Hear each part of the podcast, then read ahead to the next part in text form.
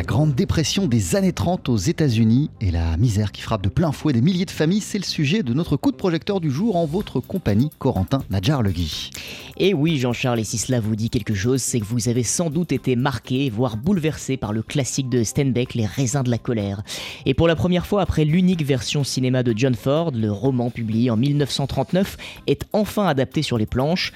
Ça se passe au théâtre Michel à Paris et c'est le fruit du travail du comédien et metteur en scène Xavier Simonin en collaboration avec Jean-Jacques Milteau, figure historique bien sûr de TSF Jazz. Ensemble, le binôme qui avait déjà mis sur pied une adaptation du roman de Blaise Sandrars, L'Or, s'attaque désormais au monument de Steinbeck et nous fait revivre l'épopée de la famille Jode, ces métayers de l'Oklahoma qui se lancent dans un voyage par la route 66 direction la Californie où ils espèrent trouver du travail alors que la sécheresse et la crise économique leur ont pris presque tout ce qui leur restait. Une histoire racontée sur scène par Xavier Simonin accompagné par trois musiciens qui créent un véritable décor sonore. On écoute Jean-Jacques Milteau.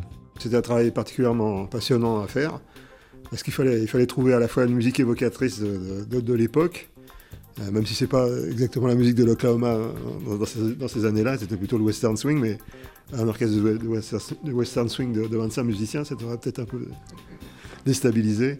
Donc on, a, j'ai fait le choix de, déplacer un petit peu la musique, euh, d'aller chercher la musique à 1000 km à l'est dans les Appalaches. C'est cette musique de l'époque, ce que les Américains appellent all-time music, avec, avec le banjo joué d'une certaine manière, la mandoline la, contrebasse, le chant euh, très très particulier. La, difficulté, c'est de trouver en France des, musiciens connaissant cette musique. Je crois qu'on a fait un bon choix. Alors, euh, Corentin, les musiciens qui sont omniprésents sur scène et qui rythment l'histoire ne se contentent pas de jouer ces musiques et ces chants d'époque. Et oui, Jean-Charles, car en plus d'offrir un véritable terrain imaginaire aux spectateurs, ils participent au jeu du spectacle et ne sont jamais mis de côté comme de simples accompagnants sonores. On découvre leurs réactions spontanées comme des spectateurs de l'histoire qui leur est contée. Ils ont même l'occasion d'incarner certains personnages et de lancer quelques répliques. Un choix audacieux, explique Xavier Simonin.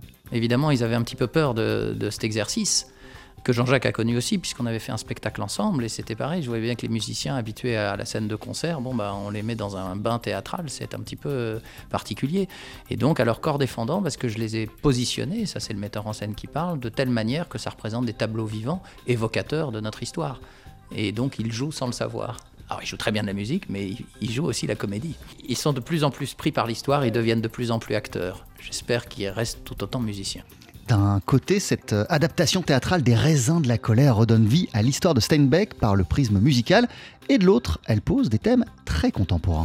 Et c'est là encore la force de ce classique, réussir à questionner les enjeux qui planent sur le monde de demain. À travers la famille Jode, les personnages, les péripéties de l'histoire, on est finalement mis face à une multitude de sujets brûlants dans l'actualité qui peuvent, bien sûr, nous pousser plus que jamais à repenser notre société. Déjà, ça commence par un désastre écologique. Il y a une crise économique, il y a un effet migratoire. Ce sont des, thèmes relativement contemporains, ne serait-ce que cela. Hein. et puis euh, comment, euh, comment euh, tout d'un coup les gens se font un petit peu avoir par un système qui les dépasse. Où est-ce qu'on en est aussi de nos réflexions occidentales sur, sur le modèle capitaliste? Parce que ça parle quand même aussi de ça. Cette crise économique, c'était la première, mais maintenant elle se succède. Enfin, il y a énormément de thèmes qui se croisent. Mais ce qui est bien, c'est qu'il y a quelque chose qui est central. C'est malgré tout cette dignité que ces personnages écrasés par le destin cherchent à conserver, quoi qu'il arrive. La toute première adaptation des Raisins de la colère, c'est sur les planches du théâtre Michel à Paris, à retrouver du jeudi au samedi à 19h et le dimanche à 18h. Merci beaucoup Corentin. On poursuit sur TSF Jazz avec Lou Rolls. Voici The Shadow of Your Smile.